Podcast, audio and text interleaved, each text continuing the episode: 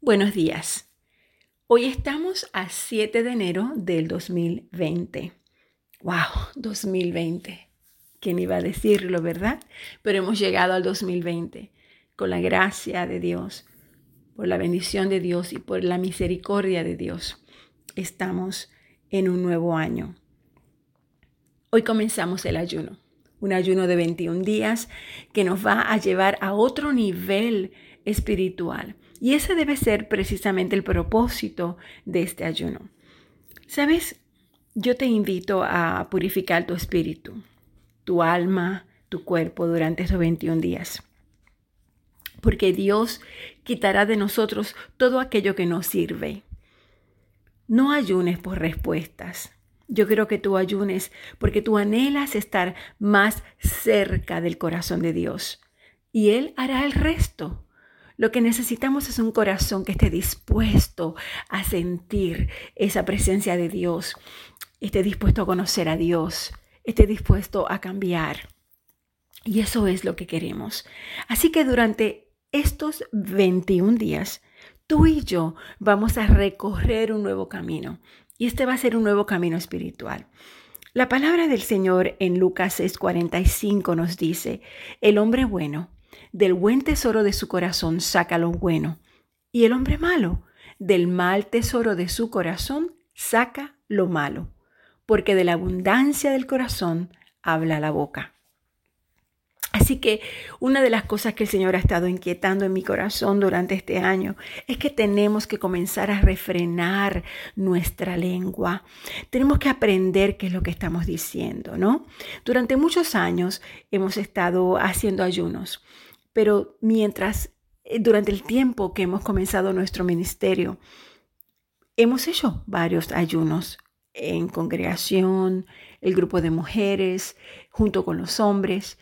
Esta vez estoy llamando a muchas personas, no solamente el grupo de mujeres del Centro de Vida Cristiana, ni los hombres, sino que quiero todo el mundo, todo el mundo que se acerque a Dios un poquito más. Así que si tú conoces a alguien a quien tú crees que quieres invitar a este ayuno, pues hazlo. Hazlo porque esta es una gran oportunidad para nosotros comenzar a conocer a Dios de una mejor manera y con el propósito mayor de crecer espiritualmente y hacer una diferencia, marcar una diferencia en este mundo que tanto lo necesita. Así como te digo, por años hemos hecho varios ayunos. Y durante el primer mes de cada año siempre tenemos nuevas resoluciones, siempre queremos cambiar, siempre queremos tener cosas diferentes para nuestra vida y hacemos 20 promesas. Pero en realidad lo que Dios quiere de nosotros no es un sacrificio.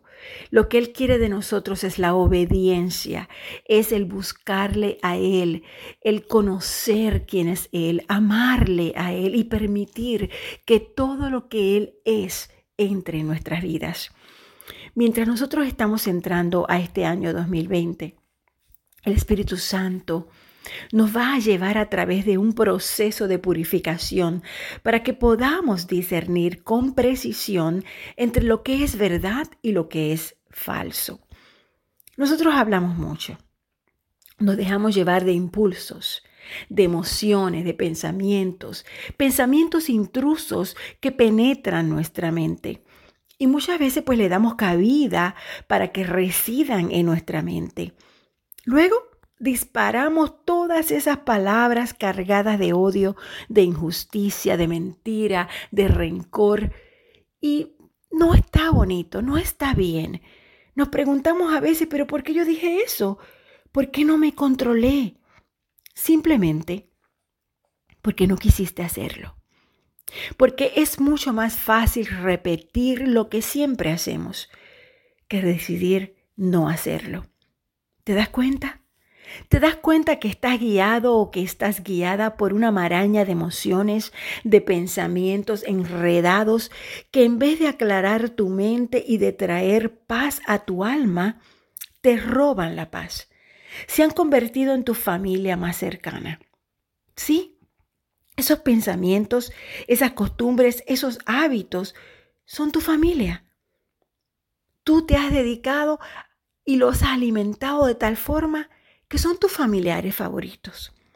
La desobediencia es el camino conocido. La desobediencia es tu camino favorito. Es el atajo que te lleva al mismo lugar. La desobediencia se ha convertido en ese caminito que tus pies han creado para llegar al otro lado. ¿Puedes verlo? De pronto, de pronto llegas a ese momento en donde, en donde tienes que continuar, en donde tienes que tomar una decisión, pero no, ahí está. Ahí está ese sendero trazado por tu historia, donde el verdor de la hierba se ha ido el que lleva miles de pisadas y son sus huellas las que hundieron el paso. Y aunque es seco, te invita, te invita porque está claramente marcado. Y aunque es sin hierba, sin ni siquiera maleza y sin plantas, te convence. Te convence porque ese es el caminito marcado, el caminito que muchos han recorrido y que tú también lo haces. Es esa trocha que se creó en la búsqueda para llegar más rápido y que te lleva al mismo lugar, al lugar de siempre, al lugar conocido del descontento. Y vuelves a preguntarte, ¿por qué lo dije? ¿Por qué lo hice? Pero ya es tarde. Ya es tarde porque lo dijiste. Lo dijiste porque está en ti y lo alimentaste y lo cuidaste y es tuyo. Y declinas, declinas el soltarlo. No lo quieres soltar. Mateos 15, 10, 11 dice, y llamando junto a sí a la multitud les dijo, oíd y entended. No es lo que entra en la boca lo que contamina al hombre, sino lo que sale de la boca eso es lo que contamina al hombre. La Biblia, la Biblia nos dice, muerte y vida están en poder de la lengua. Proverbios 18, 21. Esto significa que en la actualidad es mucho lo que está en juego con lo que decimos. En las sociedades alfabetizadas como la nuestra, la palabra lengua incluye lo que escribimos, lo que ponemos en el Facebook, en, en, todos los mensajes que enviamos, lo que pintamos, lo que firmamos, lo que vivimos, lo que hacemos. Lenguas de muerte. Sabes que hay lenguas de muerte. Algunas personas mueren debido a algo que se ha dicho. La lengua puede llegar a ser un arma de destrucción masiva, instrumento desencadenante de holocaustos, de guerras, de caos. La lengua también puede terminar con matrimonios. La lengua puede terminar con familias, con amistades, con iglesias, con carreras, con esperanzas, con entendimiento, con reputaciones, con esfuerzos misioneros y con gobiernos pero también hay lengua de vida.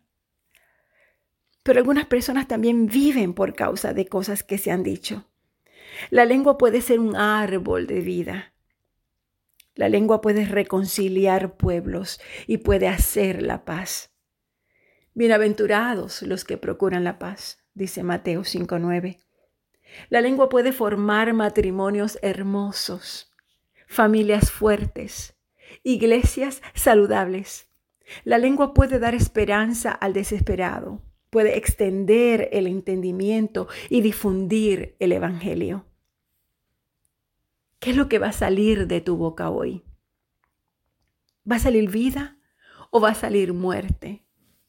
¿Golpes de espada o de sanidad? El corazón mueve la lengua. ¿Sabes que todo depende de con qué se está llenando el corazón? Jesús dijo, de la abundancia del corazón habla la boca. El corazón criticón produce una lengua que critica. El corazón que se cree justo por sí mismo produce una lengua que juzga. El corazón amargado produce una lengua mordaz. Y el corazón desagradecido produce una lengua quejosa. Pero el corazón que ama, el corazón que ama una lengua, produce una lengua llena de gracia. El corazón fiel produce una lengua sincera. El corazón apacible produce una lengua reconciliadora. El corazón que confía produce una lengua llena de ánimo. Por lo tanto, por lo tanto, llena tu corazón con gracia, embebiéndolo en la Biblia, embébelo en Mateo 5, o en Romanos 12, o en Primera de Corintios 13, o en Filipenses 2. Ten cuidado al tomar las palabras de muerte de los periódicos, de las radios, de la televisión, de las redes sociales, las peleas de tu familia, las guerras entre amistades. Ten cuidado con lo que sale de tus labios y hiere el corazón de tus hijos, el de tu esposo, de tu esposa. Ten cuidado de la manera que hablas, de la forma en que criticas. Ten cuidado de la manera como te quejas, como lastimas a los demás. Llena tu corazón con gracia. Llena tu corazón de amor. Llena tu corazón de palabras, de palabras dichas por el Señor. Y ora. Ora lo siguiente. Señor, pon guarda a mi boca. Vigila la puerta de mis labios. Tú sabes que Tú sabes que el mundo está lleno de palabras de muerte. El mundo entero está bajo el poder del maligno. En primera de Juan 5:19 dice, ¿quién fue un homicida desde el principio y padre de la mentira? Juan 8:44. No nos unamos a su lengua incansable y maligna. Santiago 3:8. Porque somos de Dios Primera de Juan 5:19. Y creemos en su Hijo Jesús, el Verbo, Juan 1:1. La verdad y la vida, Juan 14:6. Y el único que tiene palabras de vida eterna, Juan 6:68. Unámonos a Él diciendo estas cosas. La palabra de Dios dice cosas ricas, cosas maravillosas que nos hacen crecer, que nos hacen ser maravillosamente buenos. Y tú sabes que también hay lenguas para hoy. Hoy, haz de tu boca una fuente de vida. Proverbios 10:11. Sé tardo para hablar en general. Santiago 1:19. Anima más que lo que criticas. Busca oportunidades de hablar con bondad y con amabilidad. Efesios 4:32. Di algo cariñoso a alguien que amas en un momento inesperado.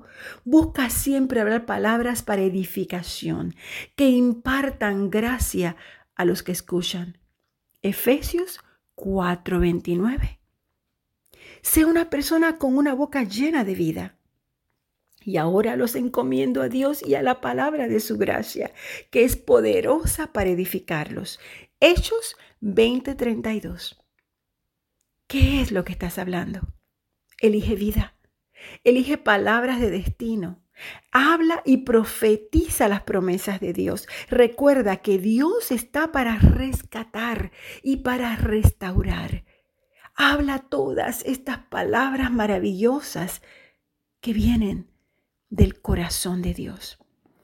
En Isaías 6, 5, 8 dice, ay de mí, porque perdido estoy pues soy hombre de labios inmundos y en medio de un pueblo de labios inmundos habito, porque han visto mis ojos al Rey, el Señor de los ejércitos. Entonces voló hacia mí uno de los serafines con un carbón encendido en su mano que había tomado del altar con las tenazas, y con él tocó mi boca y dijo, He aquí, esto ha tocado tus labios y es quitada tu iniquidad y perdonado tu pecado. Y oí la voz del Señor que decía, ¿a quién enviaré?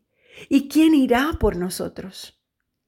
Entonces respondí, heme aquí, envíame a mí. Hermana, hermano, ¿te atreves a decir hoy, hoy que estamos comenzando este ayuno de 21 días, tú te atreves a decir, heme aquí? envíame a mí. Heme aquí, envíame a mí. Yo lo digo. Atrévete a decirlo tú hoy. Atrévete a abrir tu corazón a Jesús. Atrévete a decirle, Señor, yo estoy dispuesto, estoy dispuesta a que moldees mi vida. A partir de hoy, Señor, te pido que vengas a mí a través de este ayuno. Te pido, mi Dios, que transformes mi vida. Te pido que me des discernimiento, que me des sabiduría, que me enseñes a mirar hacia adelante y a ver el camino, pero el camino que tú tienes trazado para mí, no ese camino que yo he marcado, porque no he querido salir de mi lado cómodo. Llévame, Señor, por el sendero tuyo. Ilumina, Señor, con tus palabras mi andar.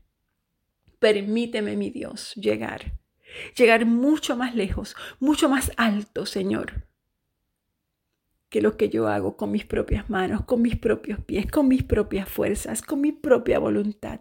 Señor, quita mi voluntad y pon la tuya.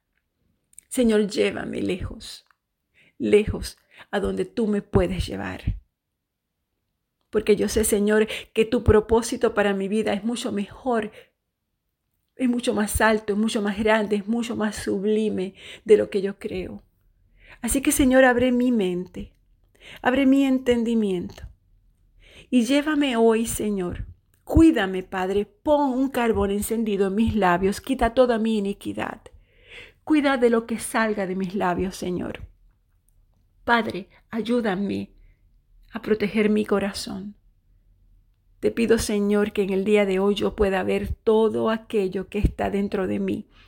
Te pido, Señor, que en el día de hoy, durante este ayuno, yo pueda entender qué es la maldad que hay en mi corazón, qué es lo que está feo, lo que no te gusta, lo que no te agrada, lo que no puede dar pureza, belleza, porque lo estoy alimentando dentro de mí. Te pido, Señor, en nombre de Jesús, que ates toda mentira que el enemigo ha querido traer a mi mente. Toda mentira a la cual yo he abierto la ventana, he abierto la puerta y la he alimentado dentro de mí y ha hecho casa dentro de mí. Yo rompo con todo eso, Señor. Hoy yo renuncio a todo pensamiento negativo.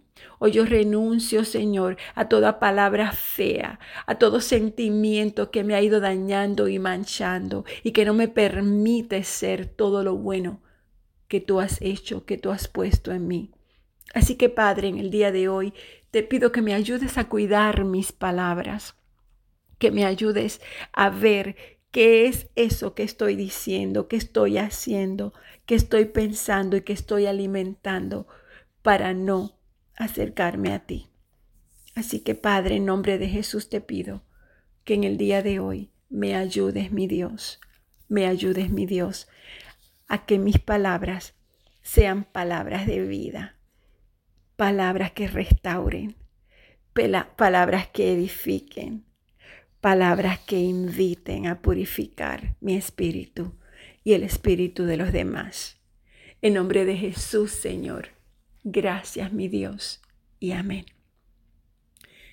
Bueno amigos, será hasta mañana día 2. Los bendigo en nombre de Jesús. Amén.